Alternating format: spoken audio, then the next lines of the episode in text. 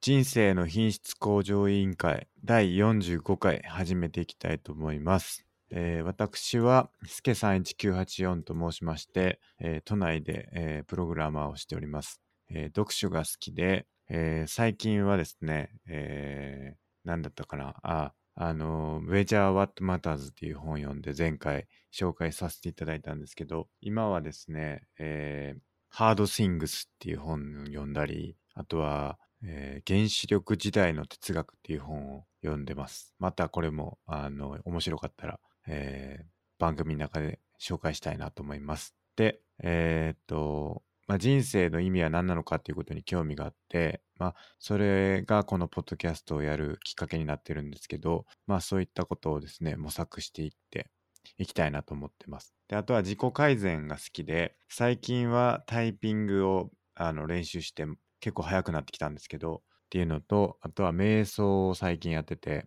まあ、これも自己認識をえー高めるということでですね、まあ、自分を高めていくことに興味があります。で、バイブルは1日外出力班長ということで、えーとまた最近、えー最新刊出てますので、えーどうぞ皆さん読んでください。よろしくお願いします。はい、D マゴットです。哲学は大好きで、えー大学も哲学で、えー卒業しました。あと格闘技は大好きで、グラップリングっていう寝技の格闘技やってます。あとはゲームが大好きで、最近リーグオブレジェンズっていうゲームをずっとやったりしてます。以上です。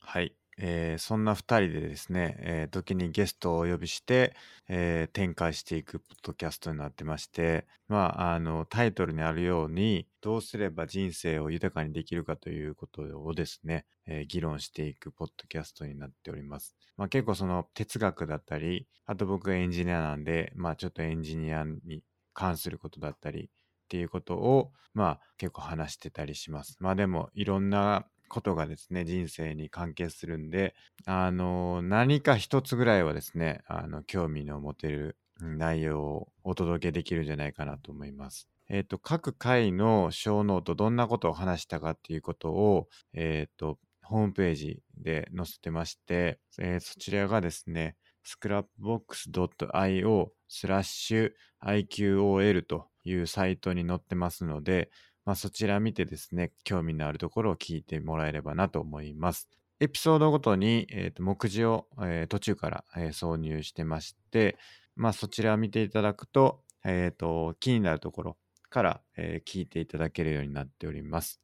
えー、Twitter もやってまして、Twitter が、えー IQOL2019 というアカウントでやってますので、そちらもよければフォローしていただければなと思います。で、えーっと、Twitter でもし、えーよければ、えーっと、シャープ i q o l というハッシュタグをつけて、えーつぶやいていただければ、えーポッドキャストの中で紹介させていただきたいなと思うので、えーそちらもぜひあのご意見、ご感想、お便りなどをですね、えーとあの送っていただけると非常に励みになります。そんなところですかね。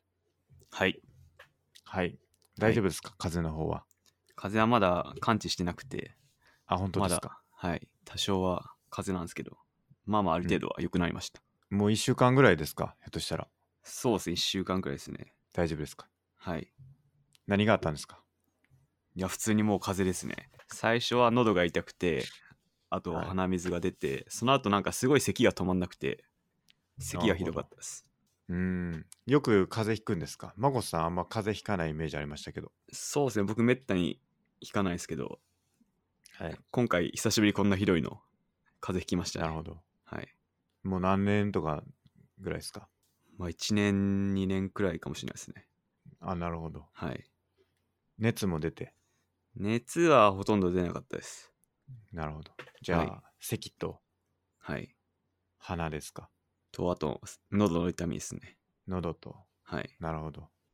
はいしっかり水飲んでくださいね。そうですね。水飲むと、水分補給はい。ええ風邪ひかないって言いますから。らしいですね。あの、水分補給はむっちゃしました。風邪ひいたらいつもどうやって治すんですか僕はもうひたすら布団に横になって待つ。それだけです。 あの、班長にもですね、あの、風邪の治し方の回がありますんでね、はい。覚えてますかはい。覚えてます。あの、うんいい大ですか月ロールですよね。はい。復習お願いします。あの風邪ひいたら、あの、布団にくるまって、あと何でしたっけ鍋でしたっけ鍋ですね。つみれ鍋でしたっけ、はい。栄養素を体中に駆け巡らせるっていうのがですね、大月流。あとはあれでしたね、あのーバケツに水張って、新聞を、あのー筒みたいにして差し込むと、簡易、あのーじ除湿器じゃなくて、加湿器になるみたいですね。はい。やありました。ね。あ、それはやってないですね。やった方がいいですね。あの、普通の加湿器で、あの、加湿はしました。で、あのー下がったと思っても、侮らない、とどめの大月ロール、はい。ちゃんとやるってことですね。ですね。はい。確か班長も、あの、薬飲めとは書いてなかったですよね。そうですね。なんか、とにかく汗をかくっていうんで、やってましたね。はい。あとは消化にいいもんですか。あの、鍋とか、すごい美味しそうなんですよね。班長のあの、作る。はい。ちゃちゃっと用意して食べるかって言って食べるやつで。はい。あれも食べたくなりますね。風邪ひくとね。ですね。今年僕、まだ風邪ひいてない気がしますね。スケさん結構体調悪くなってるイメージなんですけど、風邪はひかないですね。体調は悪く悪くなるんですけど、はい。風邪はひかないなるほど。かあな。あんまり。疲れちゃうんですよね。あー、はい。うん。疲れると良くないんですけど、まあそれぐらい、疲れだけかな。風邪はひかないな。なるほど。うん。風邪ひく前に疲れが来るって感じかな。まあ、それは自分でわかるんですか疲れてるかどうかですかこれは疲れだな、これは風邪だな、みたい風邪は、 あのー熱出ますね。な。ああー、はいはい。喉痛くなるのと、あはとい鼻出たりとか、はい。咳出たりとか。なんでそれは風邪やなって感じですけど、疲れたらもうなんか動けなくなって、はい。あの寝るんで、ちょっと違うかなって感じ。なるほど。自分ではわかるんですね。わかります、わかります。ほ無理しないんでね、僕は。う。はい。すぐ休む大事。ようにしてますね。大事です。そんな感じで、まあ、孫さん、ちょっと体には気をつけて、はえーい。皆さんもですね、冬、季節が変わってきてるんでね、だいぶ寒くなってきてるから、はい。皆さん気をつけてください。はい。ということで、えっ、と、お便りに入っていきますかね。いきますか。じゃあ、えーお願いします。はい。えー、E タイピングじゃないけど、英語でやってみたら、60WPM だけど、精度低いの練習して,、ま、してみますってことで、タイピング練習の件ですね。はい。はい。これ多分あれですね、あのータイピングやってるっていう話をいつしたのかな前々回かな前回、前々回したのかなはい。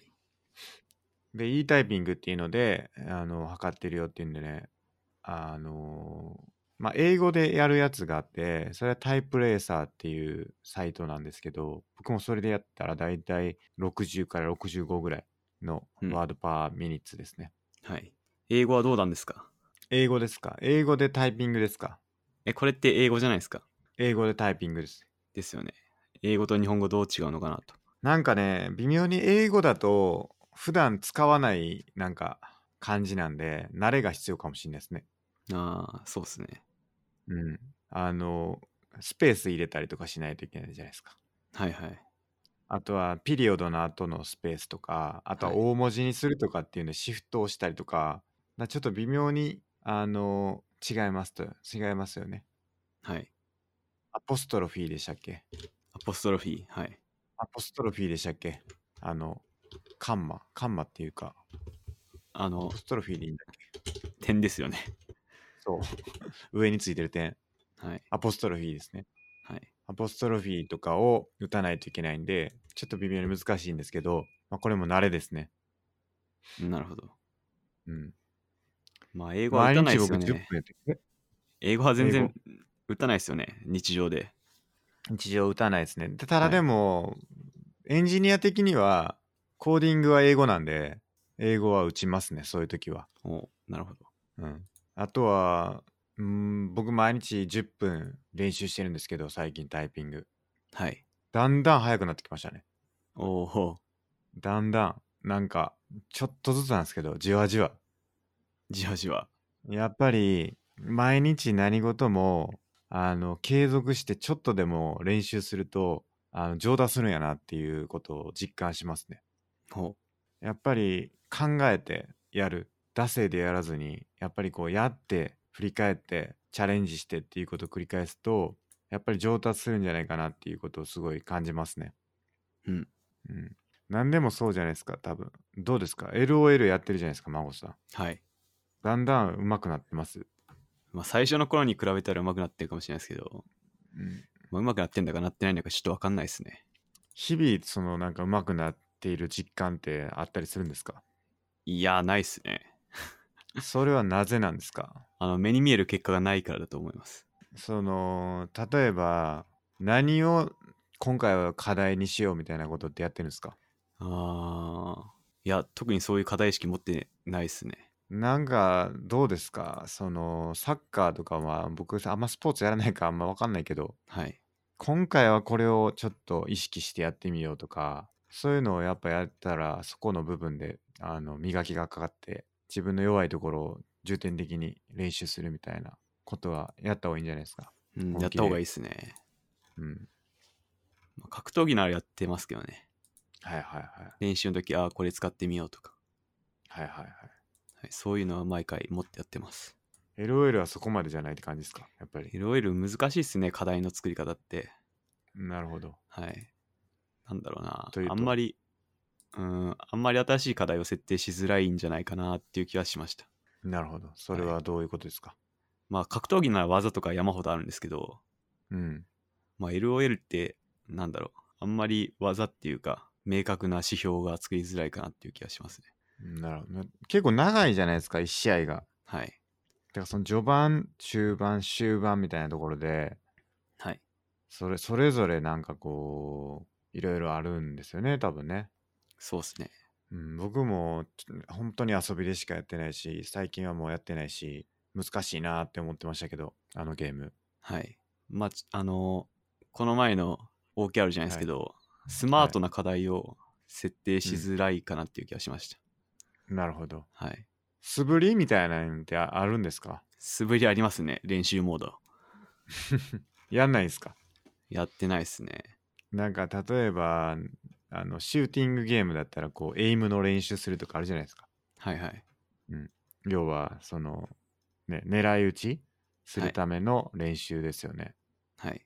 だ LOL だとミニオンを倒す練習とかあるんですかねあーありますけど、まあ、そこは、なんだろう、まあ、ある程度のレベルにはいってるんで、うん次はなんか集団戦の立ち回りとか、なんかもっはいと漠然としたとか重要になってきて、なるほどまあ、それを練習モードでやるのはきついかなっていう気がしますね。なるほどはい。それはでも逆に言うと漠然としてるから良くないんじゃないかっていうことないですかでしょうね。分解できてないというかはい。うんあの、すっげえ強いプレイヤーでドパっていうプレイヤーがいるんですけど、その人がなんか小さな知識が大切大切みたいなことを動画で言ってて、なんかそういう有名プレイヤーの、まあ、思考とか、どういうことを意識してプレイしてるのかなっていうのを調べてうん勉強したら強くなるかなっていう気はしてますね。なるほどなるほどはい。なんか前回マゴスさん言ってたみたいに格闘技みたいなその概念のはい。組み合わせはい。みたいなんが、まあ、LOL にもあるんでしょうねありますね、多分。きっとねはい。どうなんですかマゴスさんは LOL ではどこを目指してるんですかいやー、どこも目指してないっ すね。 もうなんうか、まくはなりたいんですかやっぱ結構ポワーっともうやってますね。うまくなろうみいたいなのないんですそかう。あんまり持ってないかもしれないです。楽しければいいやぐらいのはい。難しいゲームですよねあれもそうですね。何がっていうとその僕なんかは楽しくできればいいや勢だったんでちょっとやっぱガチ勢の人ってやっぱちょっと怖いんですよね一緒にやるとうんそうですね。すごい怒り怒られるんで、はあの LOL とかやってると「何やってんだ!」って言 って、ま、まるでこうなんかすごい大失敗してるんですけどい。はい。そこまで言わんでもええんちゃうかなって思うこともあありましたねやっぱりやってたら。まあ、やっぱり5人1チームなんですよね、LOL は。うん、で、その後、 5人、他の4人は知らん人と大体組むんで、うんまあ、誰か足、1人足引っ張ったら、おいってなるっていう のはあります。いやその知らん人やったらまだいいかもしんないでもはい。に知ってる人にめちゃくちゃ言われたらこうちょっとなんか友達関係とかがちょっと壊れる可能性ありますよね。ありまなすんねなら。知ってる人でもす誰かが下手下手こいたらおいってなって、うんそうなんですよ。友情破壊ゲームになってしまう友情破壊してますよあれ。だかはいら熱量が揃ってないとかありますよね。やっぱこう仕事とかもそうだと思いますけどやっぱもうこうみんな同じ熱量を持ってないとちょっと不和が生まれちゃいますよねどうしても。そうっすねうん。はいこれ何でもそうかもしんないな、うんみんなの熱量が揃ってればいいですけどちょっと熱量足りひんなっていうのがあるとなんでやねんってなるわけですよねそうっすねうんどうしたらいいんだろうなまあそこをどうにかするのが OKR じゃないですかうんまあそうなんですけどねそうなんはいですけど、結局どれぐらいそれ達成したいんですかっていうモチベーションとかってはい結構やっぱ人によって全然違ったりするんかなっていううん気がするんですよねですねうんまあやる気がね何事も大事ですからうね、んそうはいだから僕なんかでこのタイピングとかやる気出してやってますけどなんでそんなことやってんのって言われたらまあそれまでですからねうん まあそうですね難しいなやっぱりそのモチベーションとやっぱ練習とだモチベーションないとやっぱ練習できないからなどうしてもですね向上したいとかっていう思いがないとはいうんっていうんでタイピングまあいつまで続いてるか分かりませんけどはいまあ将来的には僕500ぐらいには行きたいとは思ってるんでいいタイピングでつまりワードパーミニッツ1.5倍くらいですかそうですね最近400超えるようになってきたんですよあの、はいワードパーミニッツがはいなんでで430とか行く時がたまにあるんではいまあちょっともうちょいやっていけば行くん行く時がたまにあるぐらい出てくるんじゃないかなって思ってて、まあそれを楽しみにやってますねなるほど瞬間最大風速で超えそうみたいなでまずそこからですよねではい安定して超えるようになっていくっていうところを目指していきたいなと思いますねなるほどはい、じゃあ次行きますかはいじゃあ次お願いしますはい、えー、43やっと聞けた、えーエピソード43やっと聞けたけど、えー、マゴスさんとスケさんが将棋対決してる模様を見たいなあと家族と指してて不利になったらひっくり返される逸話は多分羽生さんのやつですねっていうことで将棋の話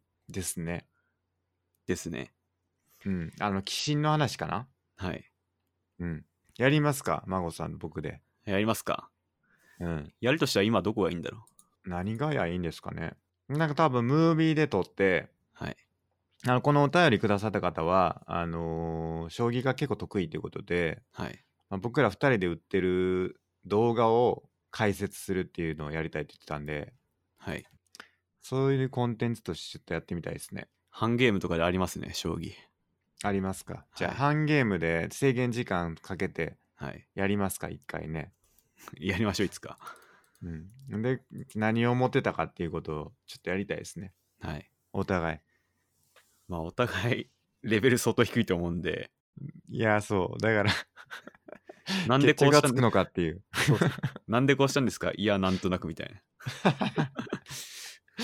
や、そう。いや、これね、僕思ったんですけど、あのーちょっと最近よく話題に出してるかもしれないんですけど、やっぱりね、ちょっと考えたらわかるやろって思うんですよね、できる人は。はい将棋でもそうだと思うんですけど、なんでこんなことやったんですかって聞かれるんですけど、将棋とかやってて。はいで、僕は本当に真剣に考えてるんですよ、将棋。はい勝ちたいと思って。はいでも、その将棋ちょっとできるから人から見たら、なんでこんなアホなことやってんだっていう風に言われちゃうんですね。はいこれって本当に気をつけないといけないことだと思ってて、僕も言っちゃうことがあるんですよ、やっぱり。ちょっと考えたらわかるやろと。でも、それは相手は本当に真剣に考えてることもあるんだってことなんですよね。はいわかりますかわかります まあやっぱり知識の差とかがねあるんでそう、やっぱり人間知識ついてしまうと、知識がなかったことのことを思い出せないってことがあるんですよ。はいうん。だからプログラミングとかも多分そうだと思うんですけど、その初心者だった頃の気持ちっていうのは、やっぱりちゃんとその時に書いとかないとわからないから、その初心者に向けたその勉強の仕方とか、まあ、受験とかもそうですよね多分ですね。どうですか受験コンサルタント的にその分からない人の気持ちが分からないってことはないですかあーまあ、あるかもしれないです。まあ、そんな口には出さないですけど、うんはい。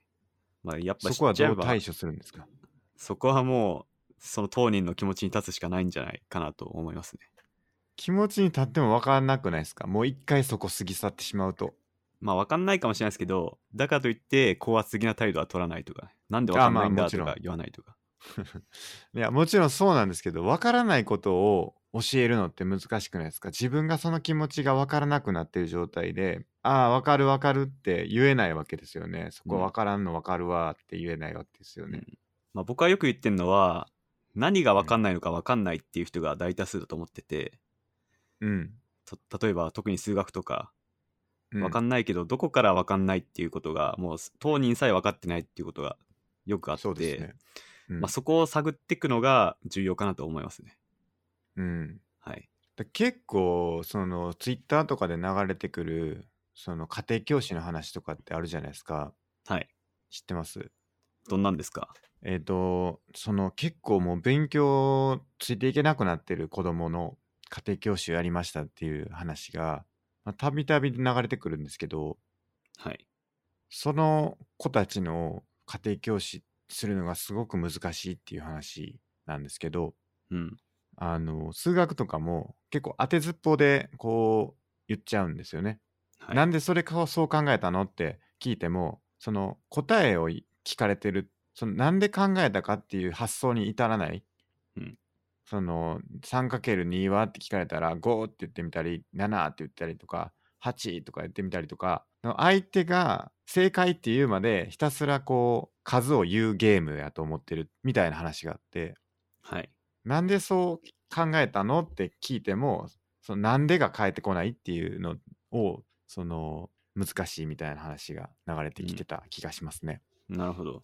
まあそこはもう遡って、当人がどっからわかんないのかを特定するしかないですね。うん、はい。でかなり初期のところでつまずいてるっていう話ですねそれはなんかはい。初期のタイミングでもう脱落してしまっててその数学の文章とかを読むはい。とかっていうところからもうついていけてないっていううん話らしいですね。まあそこからもう積み上げていくしかないですよね、また。うん、一からやるしかないかなと。そうそううん、それが結構大変ですよねやっぱりね。ですね。うん、だから僕が将棋で、ね、なんでそう考えたのって説明できるかなっていう話ですよね。まあできないでしょうね。 多分その当てずっぽに5って答えるのと同じじゃないですか。うん、そうなんですよ。いや、はい。こう言ったら特に理由ないんですよね駒を動かすことに。多分そうでしょうね、将棋我って々は。はい。うん、僕らいや僕別にパスできないんだったらパスでいいねんけどなって思うこといっぱいあります もんやっぱり パスで。パスでいいよっていう はい。そのなんかこうあとい次まだなんか2手させたら2手さしたいみたいなことってあんまないんですよね、うん。将棋はいとか分かってないから、はい。だから別に 今の状態から1個手動かして何かが変わるかって言われるといや別に何も変わらへんのちゃうかなって思ってるみたいな、うん。うん感覚ですかね多分それと同じでしょうね。何をやってるゲームなんかとにかくまあ多分王を取ったらいいっていうのは分かるんですけど、はい。ね、王を取るまでの手順が分かんないですよねうん。そうですね。僕も同じでうす。ん、うん、まあちょっと一回やってみましょうそれははい。いつかやってみましょはい。じゃあ次行きましょう。はい。え う。ーお願いします。 O- OKR 防射時代に導入されてました。スケさんがエピソード44の中で言ってる通り、人事評価、かっこ給与評価、かっこ年と紐づく形になっちゃってて破綻してましたね。マネマネージャー層が OKR の趣旨をちゃんと理解しないとうまく回らない気がしましたということです。なるほど。まあ、はい OKR 導入されてる会社が結構多いということですね。やっぱ何事も上っ面のあの真似ただけじゃ破綻するってことですね。うん、それはそうだと思いますね。はい。あと人事評価と紐づくっていうのはすごい多いと思いますね。あそれがあかんのですよね。うん、あかんって言われてるんですけど、はい。やっちゃいがちだと思いますけどね。うんなるほど。うん、ちょっとまあわかんないですけど、僕も。まあよとくはその、はいはい。あ、どうぞどうぞ。あのやっぱりその上位陣というかこの経営者層とかがしっかりこう理解してないとっていうのは絶対そうでしょうね。でしょうね。うん、まずその本の中にもそのまずトップだけでやってみてそこでまずうまくいかないとみんなに落としてもなかなかうまく回らないよっていうことを言ってましたね書いてありましたねはい。真剣に取り組み取り組む、はいうん必要があると書いてましたねやっぱ上は大事ですね。大事だと思いますね、はい。まあ結局それがマネージメントの仕事ですからねはい。やっうんぱり上が責任持って勉強しかうんしとかないと、これみたいに破綻すると。そうだと思いますねはい。しっかり理解してまあ本質を捉えるということが大事なのかなと思いますねはい。なところかな。まあ OKR は結構前回しっかり話したんで、これぐらいにしときますか。そうですね。まあちょっと僕は気になってるのが、じゃあ逆に人事評価ってどれが正解なんだろうっていうのがずっと気になってますね。あー、確かに。なんか、スケさん、そういうの本で読んだりしてないですか人事評価は、ハイアウトプットマネージャーになんかいろいろ書いてあって、書いてありましたね。ほどうやるべきかっていうこと。うん。うん。あのーまあいろいろあるんですけど、なんていうんですかね、その給与の計算の話とかはあんま書いてなかった気がしますけど、どうやって給与を決めるべきかみたいな話は書いてなかった気がしますけど、う。はい。まあ、どういうフィードバックをするべきかっていううん。話はい。でそのやっぱり、まあ、僕が印象に残っているのはそのちゃんとエースに時間を使いましょうっていうのが書いてあってエース。結構そのそうそのまあ要はエースエース人材とそうじゃない人材みたいなのがあったとしていたとして、はい。結構そのついついやっちゃいがちなのはそのどうやってこうこの人をなんとかしようかっていう要するにまあ言言言ったら悪いです言い方悪いですけどあまりできない人に対して時間を結構使っちゃいがちっていうのが結構あるんだけれどもそれであのエースにあまり時間を使わない要はエースっていうのは別に何も手をかけなくても結構うまくやってくれる人たちだからはい。すごいあの手かからないんですよね。うんだから手かかる人たちにばっかりこう時間を使ってしまうってことがすごい多いんだけどそうじゃなくてそのエースにこそ時間を使うべきだみたいなのをすごい書いてありましたね。なるほど。うん、あとはその人事効果とかでしっかりこうフィードバックするんだけどもはい。なんか3個も4個も5個もなんかこうここもあかんあかんここもあかんここもあかんあかんあそこもあかんみたいな感じでいっぱいいっぱいこう言われてもはい。覚えてないとうん。言うんで絞りなさいっていうなんかその人に関わる全てのあのフィードバックを一回紙に全部書き出すんだけど、はいそ。の中で本当に伝えるべきメッセージってどれなんだっけっていうことを、まあ、ここもちゃんと絞って伝えないと、はい。まあ、その時間で自分が何を言われたかって、まあ、ほとんど覚えてないから、まあ、はいそういうなんか何全体像として何をこの人には伝えないといけないかっていうのをうんちゃんとクリアにした後に、その後から何を伝えるべきかっていうのをちゃんとやりなさいみたいなことが書かれてやったのが印象に残ってるかな確かそういうようなことが書かれてた気がしますけどなるほど。うんまあ、エース社員に、あの、時間を避けて、まあ、言ってしまえば、時間あたりのコスパを上げろってことですよね。そうですねまあだかはらいそれが一番こう効率がいいというか、うん。うん、あの時間かけないとやめちゃいますからね下手すると、はい。なるほど。まあ、ここではもう成長できない自分はこう成長できないなって思ったりとはかい。することは全然あると思いますし、まあ、あと、その、フィードバックはいいんですけど、はい、じゃあ、その人がどうや、どういう成果を出してるかとかの計算とかっはいて、はいはいどうやってんのかなっていうのはすごい気になってます。確かにはい。まあ、ぶっちゃけ全社的に客観的に評価するって難しいわけじゃないですか。うーんそうですよねある部署では、その評価つけた人のあの主観で良かったかもしれないし、他のとこでは、まあ悪かったかもしれないし、結構主観によっちゃうんで、まあ難しいんですけど、その全社的に客観性を持たせるっていうのはすごい重要なのは間違いないと思うんですけど、はいはいそこら辺どうやってんのかなっていうのはずっと気になってますね。なんかその辺って結構人事課題というか人事がすごい考えてそうなイメージがあってはい。まあなんかよくあるじゃないですかだから能力評価とはい。業績評価みたいな2つ連動させるはいはい。みたいな要するありにますね能力はその関係なくその部署が関係なくその人がどれぐらいできるかっていうので評価するはいで。も一方業績っていうのは本当にどのチームにいるかで全然変わってくるからそこで結構難しいというか、なんかあの人って単にいいチームにいたからいい成果上がっただけよねとかっていうのをちゃんとその能力評価で担保しそのその人自身の能力は担保して、まあ、たまたまいいチームにいたとか、まあ、いいチームにいたからこそいい仕事ができたっていうのも当然あるからそれはそっちでちゃんと測るとか、うん、なんかそういうのでちゃんと分離できるようにするみたいなのって、まあなんか方法論ありそうですよね普通うに、ん、あるんですかね。まあ、その能力評価も結局主観やんけっていう気がして、ああまあ確かにどうやってまあそなんかのテストやったりとかわかんないですけど、テスト。うん、これができますかっていうはい能力を担保するとかはいもあるんですかね、どうなんですかね。うん僕もああまりそこを深掘ったことがないんですけど、はい。うん、ありそうですよねなんかそう世ですのね中にはうん、出回ってそうなすごい僕も気になってるんですけど、例えば、うんある社員が1000の仕事をして、ある社員は10の仕事をして、まあ、その1000の仕事をした社員は10のミスをして、その10の仕事をした方は、まあ、0ミスだったとしたら、はいはいはいこれ評価どうすんねんと か。あとチそのャレンジした方がはい、あれですよねミスが多くなるってやつですよねそうです。うんそもそも1000と10で、その、やった仕事の量を測れてるんかいなっつうのも、すごい気になってて、はいはい、うんうんうんまあ、世のそういう、まあ、学問的な評価はどうなってんだろうな、みたいな。うん、確かに。はい。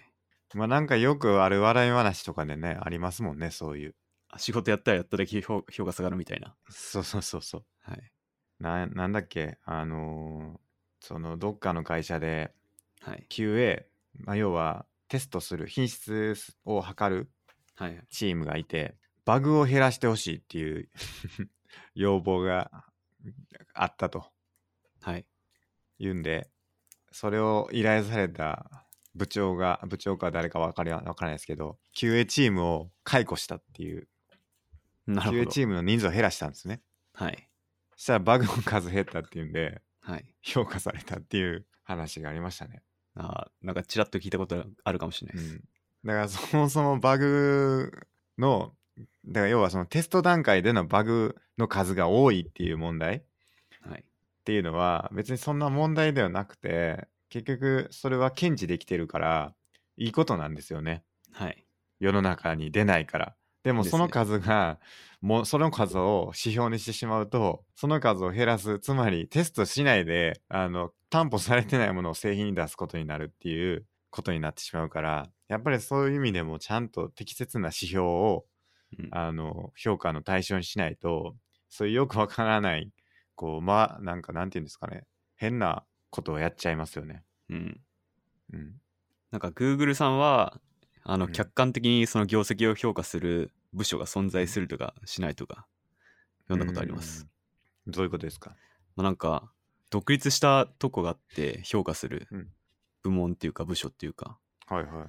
その独立したとこが、ーあのはいはいあの、なんだろう、一つの基準として、全社的に見てるみたいな。ああ、そうですね。なんかはい僕もそれ聞いたことありますね。はい。あの、Google って昇進かな昇進って自分で言うんですよ、確か。ほだから、昇進したいっていうことを言うんですよ。う。はい。その上司とかに。はい。したら、上司と一緒に、じゃあ分かったっつって、一次の1年で、じょあの、昇進目指そうって言って、一緒に頑張ろうって言ってやるんですよ。はい。でその昇進に必要な書類とか書類っていうかそのなんていうか成果とかアウトプットをしっかりこう作り作り込むわけですね業績とかを。はい。でそれをパッケージみたいにしてちゃんと作ってでそれをあの提出するんですね。うんするとその提出されたパッケージを審査する機関みたいなところが別であってはいそ。の、なんていうんですか、昇進コミッティみたいな、昇進をこう管理するコミッティみたいなやつで、その書類とか業績とかをしっかり評価して、あ、この人は確かに、えーそれに値するね、みたいなのをあの評価する。うん。だから直接の上司があの昇進をコントロールするんじゃなくて、うんその専門のチームがあの、う昇進するかしないかを判断してるから、うんあのまあ、客観的にというか全社的に統一された見解で昇進するしないが決められてるみたいなのは聞いたことありますね。でもそれを評価するってまた難しいっすよね。その1年のアウトプットをまとめて提出するのはいいんですけど、うんどうやっうてんまとめてどうやって審査するんだろうっていうのが、まあ具なん体的かなところ項は目があるんじゃないですかね多分わかんないですけど、ほうん、こういうことをちゃんと埋めていきなさいとか多分あのうはいグレードごとにあのクリアになってるはずですねエンジニアとかは特にこういうことができれば、あのなんなんとかグレードみたいな確か11段階ぐらいグレードがあるらしいんですけどはい Google ってはいなのでその11段階のグレードごとの細かいこれができたらこれ何点これができたらこれぐらいのグレードとかっていうのをあの、決められてられてるみたいですね。うんまあそこも本当に客観性があるのかなっていうのは非常に気になりますねうん、まあなんかいろいろ試してますよね。はいその採用試験とかも多分結構同じだと思うんですけど、ですねうん、構造的に多分いろいろ取り組んでるんでしょうねそこは。はいうんなあんとか結構面白いはないと思うのは、はい Google はなんかステイを選べるみたいですね。と言いますと要するに昇進しないってこと、まあ、要はさっきの提出するっていうのが一つそれだと思いますけどはい俺はもうこのままでいいんだっていうことを選べるようになってるみたいですね。ああじゃあつまり昇進しないかっていう話もあるってことですか、ししたいっまてあ、あるかもしんないですね。そういう提案とかは、そろそろいけるんじゃないっていう打診はあるんでしょうね、多分。じゃあそこでステイカードを出せるってことですか出せるみたいですね。えうん、まあなんか聞くば聞く話なんで、まあどれぐらいどうなってるかは全然わかんないですけどね。ーはいまあなんまあかっていうんで、ええいいシステムがあったら教えてほしいですねせそうですね、ぜひ。はいっていうと、あとはそういうなんか体系だった知識がなんかあれば知りたいですね。ですねうん、はいじゃあ次行きますか。次お願いしますえーポッドキャスポッドキャスト継続よくやっていると感心しております。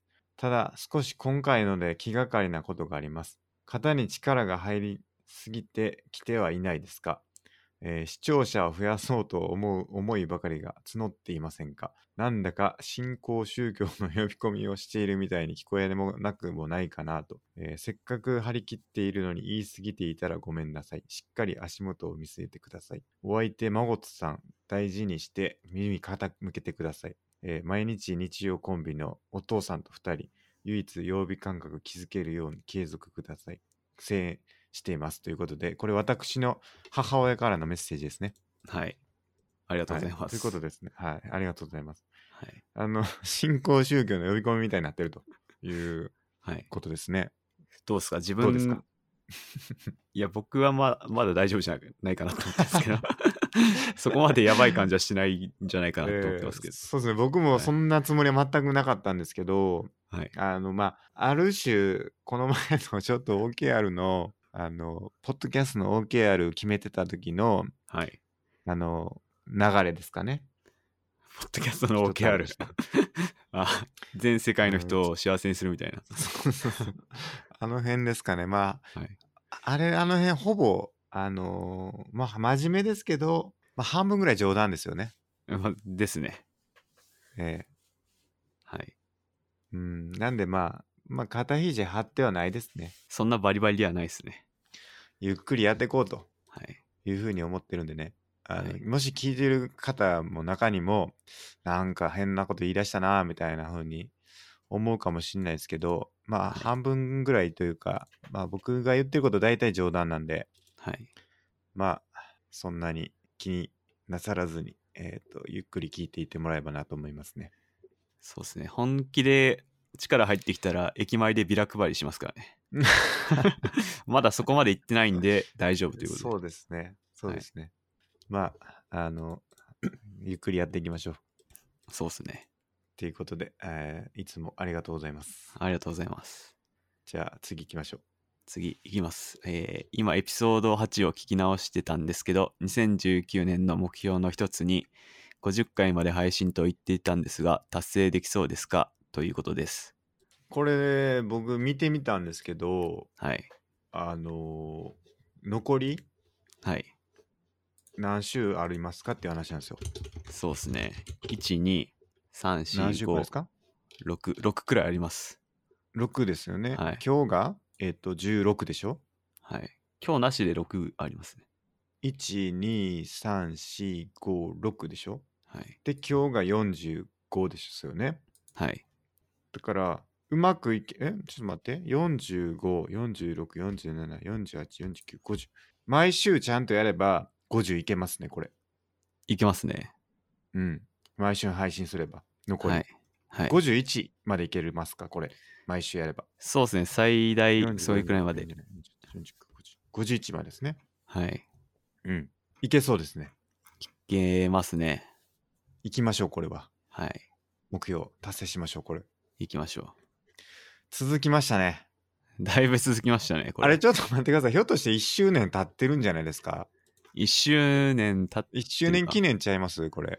えちょうどですかいや、ちょうどじゃないと思うんですけど、えっ、と、ポッドキャストを初めて、最初に初めて配信したのが、第1話、エピソード1はい。が、えっ、と、いつですかこれだから、サウンドクラウドが出てこない。あ、あったう。ん11月25日ってなってる。あ、マジっすか。サウンドクラウドは11月28って出てきますね。あ、本当ですか。あ、それ多分いい1ですよね。エピソード1ですよね。そうです。で、ちょっと順番が逆になってるんですけあど、そうエかピソード2からになってて、エピソードはい2が11月25日に配信されてるんで、はい。来週でちょうど 1, 周年ですね。 2周年来ましたね。なんと、や った。なんと、1年続いたんですごいですね、これは。素晴らしい。すごいですよ。だって1年で40、だから6回ですよ。はい。 9週間しか休んでない。ですね。ってことになりますよね。55ですかあ、違うか。52週か。1, 年。はい。 1年って何週ですか ?52 から53ですかそうっすね。52くらい。で、46でしょ。6週間しか休んでないですね。すごい。すごい。 すごいな。 ほぼ休みなく 1, 1年間続けたというんでね。まあ、2年、3年、4年とうん。続けていきましょあの今 YouTube のゲーム実況で一番有名な人が、ちょっと名前忘れましたけど、いなんか最初は全然人が来なかったよみたいな動画投稿しても、う。はいで。もそれを続けたらこんだけ人気人気になったんだみたいなこと言っててはいあまさに声だなって思いました いつ行ったんすか、その人は。いつなんですかね最初、最初は全然やっていうのを、その最初の時期が、はいどんだけ続いたかですよ。ですねでそれが3日とかやったら僕許さないです よ。さすがに。もうどうなんだろうなそれ調べてみないと分かんないですね5年とかやったらまあさすがにはいまだ頑張りが足らんなと思いますけど、うん最初のうちは全然人気が出なかったんだっつってね、はい1週間で人気出たらもう許さない ですよ。さすがに、なるほどね。僕ら1年やってますから。えーまあ今軽く調べたら、はいもう。ピューディーパイっていうあのスウェーデン出身の人なんですけど知ってますピューディーパイ。はい知らないな。ちょっと今貼りますわ。その人はに2010年から始めて、で、なんか2013年には YouTube 以来最も登録数の多いチャンネルとなって、まあ3年くらいで相当いってる。それがいつまでいったかですよね。いつまで低迷してたか。はい。ピューディーパイ。確か Twitter で話題になってたのを見かけました。わかんないな。はい。ツイート前貼ったんだよな。どれだっけな。まあでもね、僕らもはい。大人気はい。になるといいですね。ですね。いいこ3と年言っ続てけんなてと。思うんですけどね。はい。我ながら。ですね。えいいこと言ってんなと思うんですけど、我々。結構内容はいいと思うんですけどね。内容いいと思うんですけどね。はい。なかなか評価がついてこないと。はいまあまあ、ゆっくりやっていきましょう。まあ3年やったらどうなるか分かんないですね、この人と同じで。 3年後に世界一再生されてるポッドキャスト、ありえますね。行くしかないですからね。はい。やりましょやりましょう。ちょっとずつね。う。はい。じゃあ、次、僕ですか。次、お願いします。はい。全くわからんということですね。あの、一日外出力班長の、あの、YouTube を貼ってあるんですけど、これあの、一日外出力班長の最新刊読みました読みました。真帆さん。読みました、読み読ましみた。ましたかはい。あの、その中の、あの、一ネタはい、で、あの、シャープ班長花歌っていうので、まあ、ツイートしましょうっていう、あの、キャンペーンというんですかね、なんかそういうのがあって、まあ、要は、あのーまあ、ネタバレにちょっとなりますけど、あの沼川沼川が鼻歌を歌うんですね。で、その鼻歌の曲が思い出せないっていうんで、何なんだとうんいうエピソードがあるんですけど、はい。その実際に その沼川の鼻歌が YouTube に上がっててそれでこの曲なんでしょうっていうクイズみたいなキャンペーンみたいなのやってるんですねはい。で僕それみ聞いてみたんですけど全く分かんなかったですねうん。僕も一切わかんなかったです。分かんなくてはい。うん分かんないなって思ってあの実際 その正解みたいなのもあるんですけどそれ見ても知らん曲でしたね、うん。うん、僕もでした。うん、はい。まああのこれ誰が歌ってるんですかねそれはそうと誰誰ななんんですだかね誰なんだと思いましたけどねあの、社員の方ですかねなんですかねはい不。思議ですね。まああのーこれね「班長花歌と」あのシャープ IQOL っていうんでね、あのつけていただいて非常にこう宣伝になってるなというので僕はありがたかったなと思いましたね。はい。あの、たまにありますかこういうですあのん、こういう思い出せない歌ってありますか思い出せない歌なはい。うんあるんでしょうけどあんまなんか気にしたことがないかもしれないですね。なるほど。なんか最近だとメロディーを聴かせたら、曲名当てるソフトっていうかアプリありますとかありますよね。ああいうの使えば結構いけそう見でつすかよるかも。ね。はい。うん。ね、なんか、何言おうと思えたかな。曲が思い出せない。曲はあんまないんですけど、はい。人の名前人の名は前。よくありますね。ああ、はい。あれ誰やったっけみたいな、はい。すごい多くて。はい。で、僕は結構その、思い出そうとするタイプですね。どうですか、はいまこさんは。僕もそうですね。頑張りますね。あの、調べたら出てくるの分かってるんですよ。はい。あの、あの、あの、あのドラマのあの人誰やったっけみたいな、例えば。はい。で調べたら出てくるじゃないですか。はい。僕は調べないんですよ、すぐには。すぐには調べない。 そう一旦自分で思い出せないかをめっちゃ頑張るタイプです。ああ、なるほど。どうですか、孫さんは。僕はすぐ調 べますね。そう、人によると思ってて、はい。あのー僕はね、一旦頑張って思い出すっていうのをね、うんやってますね。それを楽しんでるんですかそうですね。なるほあど。の、思い出せたらすげえ嬉しいっていう。はい。まあこれあれかもしんないな。あの、僕の家族の習慣かもしれなくて、はい。なんか一緒にご飯食べてる時に、あれ誰やったっけって誰か言い出すんですよ。僕の家族が。はい。で、みんな思い出せないんですよ、すぐに。はい。誰やったっけってなってでそっからこう誰が一番最初に思い出すかっていううん バトルですよ、なるほど。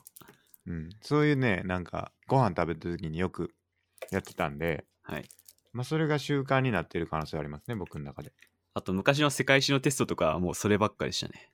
あまあもちろんテスト中なんで何も調べないんで、ーうんあこれ誰だっけって言って試験時間ギリギリまで粘るってこと が、もう毎回のようにわかるなありました。わかるあの思い出すコツってありますよねコツ。例えば。いやだから僕その人の名前思い出せない時って大体こうあ行から言っていくんですよもう総当たりじゃないですか、それ。ややらないですかそれあー、あから。あー、なんだ例えば「あ」なんとかやったっけな「い」なんとかやったっけなっていうんでこうあ行から順番にこうね思っあの考えていくんですよ。はいはい。するとなんかあなんか「さ」っぽいなみたいな感覚があるんですよなん か。そのあ行から順番に当たって当たっていった時のこの感覚であこれなんか「さ」っぽいなって作業っぽいなみたいな感覚があるんですよね。ほそっからこう探っていくと大体思い出せるっていうう。もその思い出せない時のコツっていうかねう、僕僕はそそれをれよ、く使ってますね。それでヒットしたことないですね。 本当ですかはい。もう大体もうずっと、なんか、考え続けるっていうか、うん。脳内検索をかけまくるんですけど、えまあそれで頑張ってました。え。なんかね、ちょっとやってみてください。いけるで、いけますよ、結構。僕はそれでね、大体思い出してます。あからたどっていく方式。そう。あいうえおって、こう、順番に言っていくんですよ。あいうえおって言って言っていくと、はいなんかこう、引っかかるタイミングが来るんですよね。なんか、おんっていう、違和感あるぞっていう感覚が来るんですよ。ほで、大体、その周辺だったり、全然違ったりするんですけど、う。はい。なんかね、思い思い出す、こう、あの、なんか、なんていうんですかね、こう、トリガーになるんですよね。はい。うん。なんで、ぜひ、はい。あの試してもらったらなと思いますね。でももう、学生じゃなくて社会人になるとそういう機会ってあんまなくないですかだ僕は調べないからはい。どうしても出てこない時以外は調べないからはい。毎回チャレンジしてますよ。セルフチャレンジ。セルフチャレンジ。はい。ああ思い出せたみたいなやっぱ気持ちいいんですよ。はい。 なるほど。まあ僕は毎回調べちゃうからな。そまあでも、検索で辿るのも楽しいですね。なんかうんいくつかキーワードが出てるんだけど、そのはいはい人物が名前が出てこないっつうのを、この現代のテクノロジーを駆使して調べるのが、また楽しい。う 確かにはい。気になってねはい。あれ何やったっけっていうの気になってあのね思い出すのって結構あってはい。でなんかの記事みたいなのを思い出したい時ってあるじゃないですかはい。ツイッターとかであ確かこれリツイートしたんやけどなーみたいなはい。はい。はい。はい。これどっかで読んでんけどなーみたいなってあるじゃないですか、はい。そういうのはなんか思い出すとかじゃなくていかにこう自分の記憶の中からそのリンクを抜き出すかっていう作業だと思うんですけど、はい。それは僕スクラップボックス最近たど使ってますね。もうスクラップボックスだと結構すぐ出てくる。あのスクラップボックスに僕あのブックマークするみたいなのやっててはい。要するに記事のタイトルでページを作るんですよ。はでい。リンクをそこに貼っといてでかつ、まあ、スクラップボックスでちょ直接あの検索してもいいんですけどあの僕グロ Google Chrome のあのエクステンション入れててはい。 Google で検索した時に自分のスクラップボックスからもけん同じワードで検索するっていうのを入れててはい。するとなんか何やったっけって言ってこう Google で検索した時に自分の記事がヒットするみたいなのができるんで、まあほう結構それで自分の記憶から検索するっていうのも一緒にできるっていうのは結構便利ですね。なるほど。うん、そんなものがあるんですね。だから例えばねこのポッドキャストやってる時でもアダム・スミスとかってなんかどっかで僕メモしたなーっていう時はそのアダム・スミスで検索すると僕のスクラップボックスのメモがヒットするんで、はいま。あ、それでこうああこの本でこう読んだやつかみたいな例えばそういうのであの逆引きしてでもう一回見て記憶の定着を図るみたいなことはやってますね。なるほど。うんスクラップボックス便利ですね。そうなんですよ読書メモがめっちゃ便利ですねやっぱり。ほう。はいはい。うん、やっぱ読書した時の記憶って本当にすぐなくなるんではい。メモしてないと、うん何を読んでたんだっていうことになるんでできるだけメモして読んでるんですけど最近は。はい。でそれメモしてると特に人の名前とかあのキーワードとかをメモしとくとあああったあったあったって言いながらまあ別の機会でその本の内容を振り返ることでうん記憶を定着させることができるんで、うんまあ、結構おすすめですね。 僕も読書メモつけないとな。いいと思いますね、非常に。はいあと、Google レンズの話しましたっけあーなんかツイートしてたのは見ました。あーそう、読書、最近やってるんですけど、はい。僕、あの、Pixel 3使ってて、Pixel 3って、あの、Google レンズっていうのが入ってて、多分、これはあれあれかな、Android 全般に入ってるのかなちょっとわかんないんですけど、あの、写真撮るじゃないですか。はい。写真撮ると、あの、OCR って言って、あの、文字認識してくれるんですよ。はいはい。だから例えばちょっとこうメモしたいなーっていう時に写真撮るんですよ本を読みながら。はい。そしたら本の内容をあの文字認識してくれてそこからこうコピペみたいなことができるんですよはい、はい。文。字の。はい。だから今までだったらその、まあ、Kindle とか電子書籍だったらあの本の内容をそのままコピーしてペーストとかできると思うんですけどはい。あの紙の本だと、まあ、自分でこうタイピングしないといけなかったわけですよね読書のここちょっと引用して取っとこうとかスクラップしとこうっていうのはまあその自分でタイプするしかなかったんですけど写真撮ってでその該当箇所をカーソル当ててコピーして貼り付けってやるとその文章を貼り付けられてめちゃくちゃメモがはたはかどるんですよ。ほう。なんか LINE にもありましたね、それ。あーあるんですかそういうのが。あの写真撮ったら文字を、この文字データっていうか、にしてくれるっていうの。なるほど。はい。多分いくつかサービスはいくつかありますね。ギャゾーでもやってくれますし。ああ、そうなんですね。あのーまあできるだけ、あのースムーズにやりたいんですよね。はい。カメラアプリで撮ってちょっと繊維多いんですよね。カメラアプリで撮って Google レンズを押して該当箇所カーソル当ててコピーして貼り付けっていうのが、あのちょっとステップ多いんで、もうちょっはとい短縮,、短縮し短縮したいんですけど、はい。うん、なるほど。便利です。まあ、確かに LINE でもできるみたいですね。はい。 LINE でも OCR ありますね。ですね。何の話でしたっけあ、思い出すって話ですね。はい。まあ、だからメモしておくっていうのは非常に大事だということですね。ですね。じゃあ次行きましょうか。次。えー、じゃあ、僕いきますか。はい。えお願いー、し D まマすゴットさん、登山しないの残念。登山道外れて登る。パリエーションルートは手軽に手軽にできるリバイタリズムの極み。都会暮らしがいかに安全かを担保されまくっているか実感しますよっていうことです。リバイタリズムって何ですかわかりません。 調べてみますか。リバイタリズム、リバイタリズム。なん出てこなかいっすね全然違うの出てこへんな。何かの打ち間違いかな。リバイタリズムって何ですかねどうなんですかね。リバイタル、リバイタ ル。リバイタリゼーション。はい。リバイタリゼーションというのは再生、蘇生、うん。こう。だから、まあこの文脈から、あの ね、文脈から察すると、はい。要するに登山道っていうのは安全なわけですよね、多分。はい。そこから外れるとうん危険なわけですよね。はい。で、そこから戻るっていうことで復活できるとうん。いうことですよね、多分。登山道から外れてまた戻ると、あいかに登山道っていうのは安全だったんだってことを、まあ、認識できるよねって話ですよね、多分。そうっすね。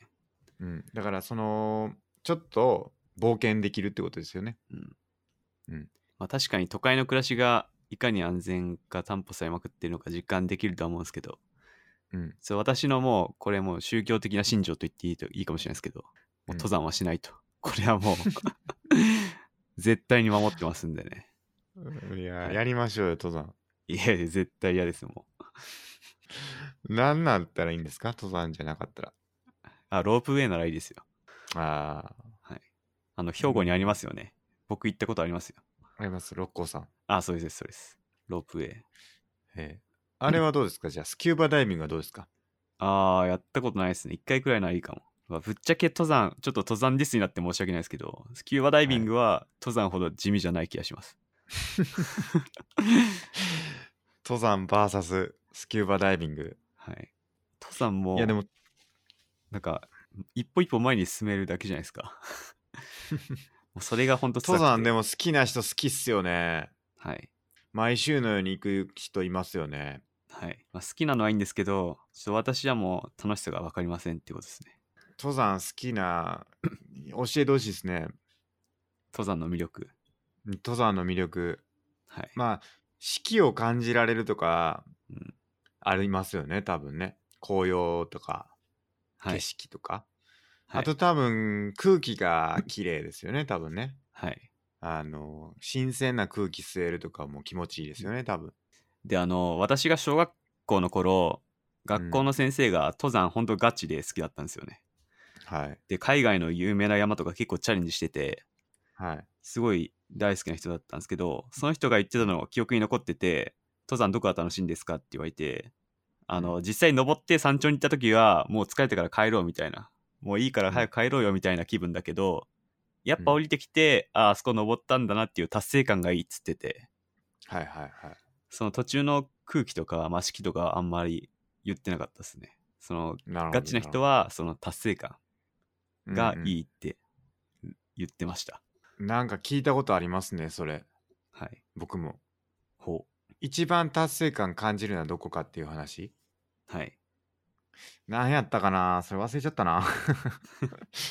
なんか、どこ、どこですかっていう質問をしてて、その登山家の人が。はい。あの、一番達成感感じる瞬間はいつかっていう話なんですけど、とりあえはずい山頂じゃなかったことだけは覚えてるんですけど、え要やはっその山頂まで行っただけだと道半ばらしいんですよー、はい。下山の方が危なかったりするから、ああ、言いますね、それ。うん、なんか山頂はもうとにかく早く降りなっていう気持ちだから達成感を感じなくてはい。 なんなんいつやったかな忘れちょっと忘れましたけどうん、なんか最後のベースキャンプにもう一回た降り立った時だったかななんか忘れましたけどだから確かエベレストに登る方とかそんなレベルの人だったんで、まあ、要するにもうい命の危険をかけて登ってる人たちの達成感を感じるタイミングってあそこなんだなって思った記憶があるんですけどはい、いつやったかはちょっと忘れちゃいましたうね、ん、やっぱその人も降りてきてからかもしれないですねですよね降りてきてさらに数日経ってからかもしれないですねあーなんかそうまあでもねやってかないといけないからなでも言っても登山ですチャかレンジ、えーあーチャレンジしていかないチャレンとジそうっすね、まあ、あとそこに山があるからだっていうのなんか有名な言葉あるじゃないですかありますねあれ確か答えとしてがもうめんどくさくなって それで答えた答えだっていうのは聞いたことありますあ そうなんですね、はいもう毎回聞かれるからもうめんどくせえからっつって答えたのが有名になったっていう噂を聞いたことありますえー、そうなんだ。は まあ、いつかね、やりましょう。登山、な父さん孫さんと。いやいや僕はいいです これ登らせたら大したもんですよ。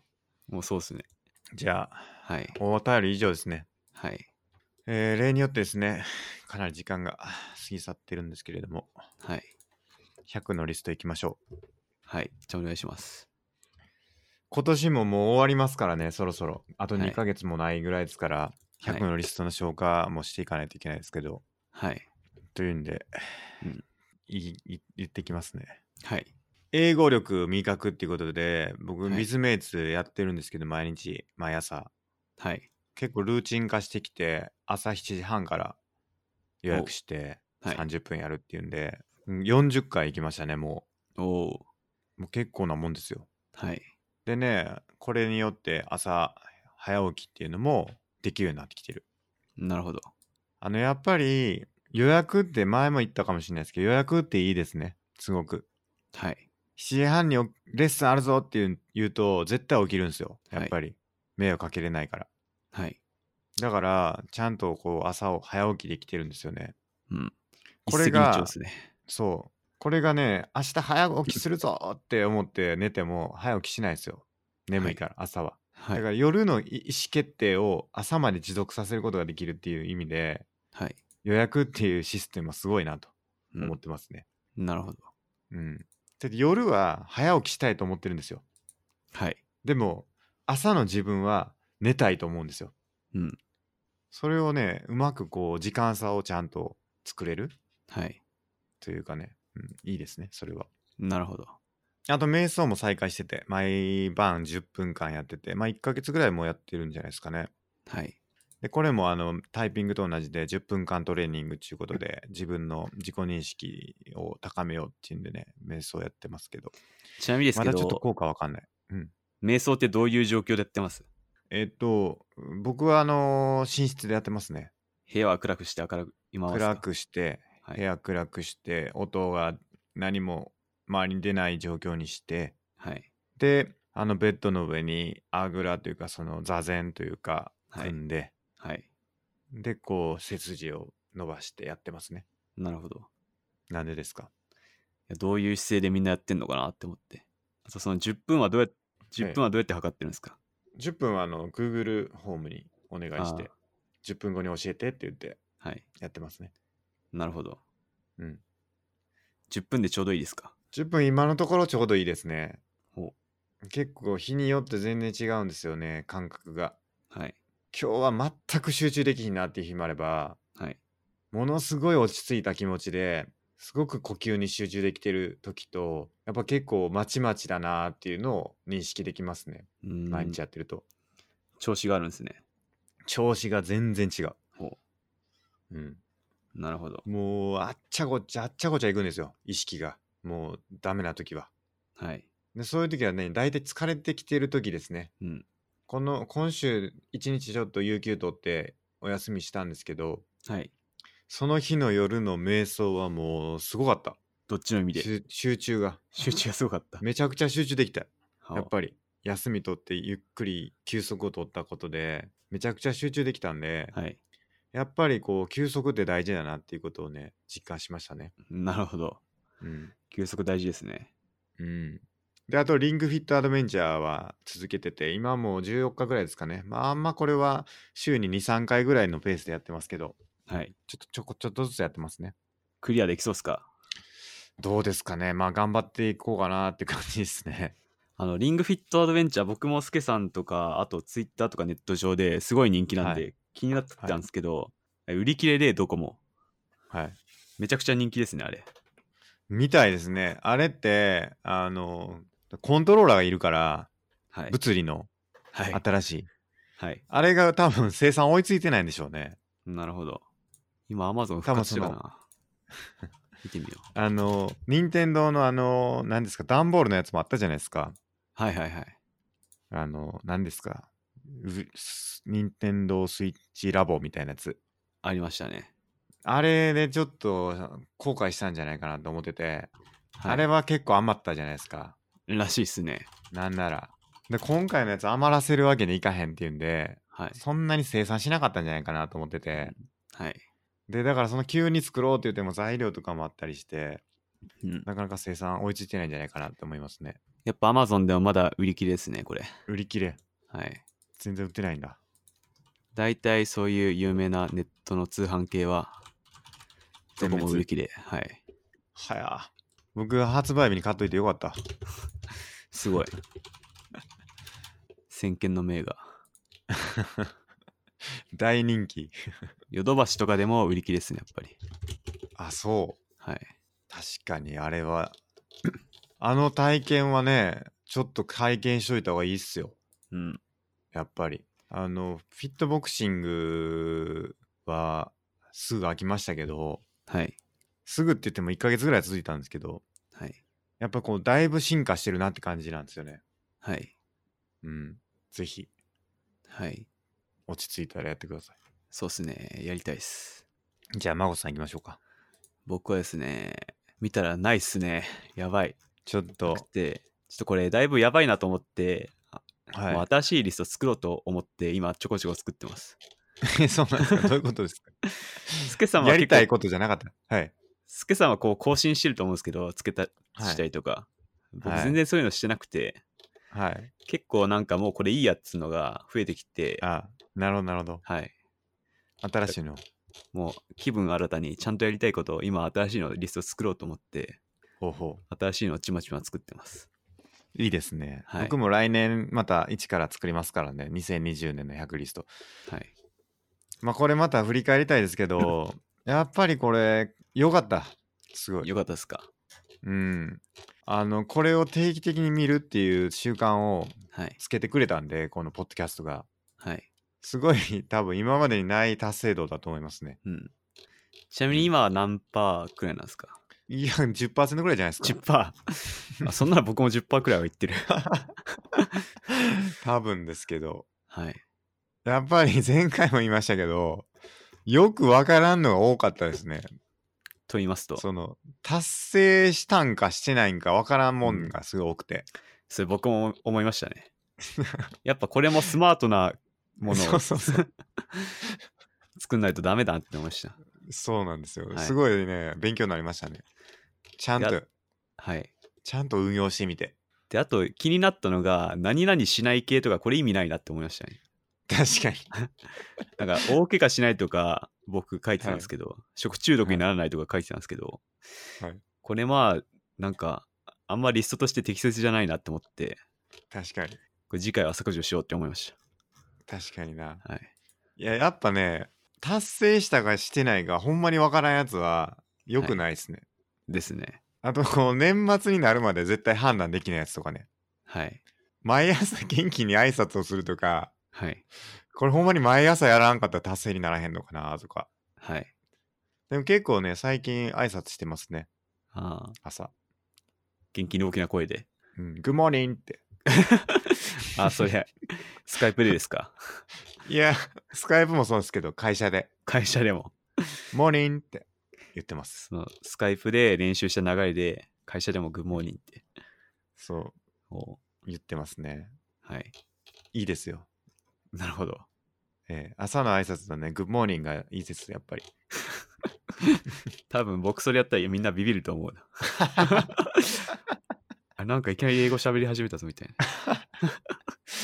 英語を使い出しちゃうんですよね。やっぱり英会話始めた人は。なるほど。えーなんちゃってイングリッシュをね。ちょいちょい日常会話で 挟んでないか心配ですね。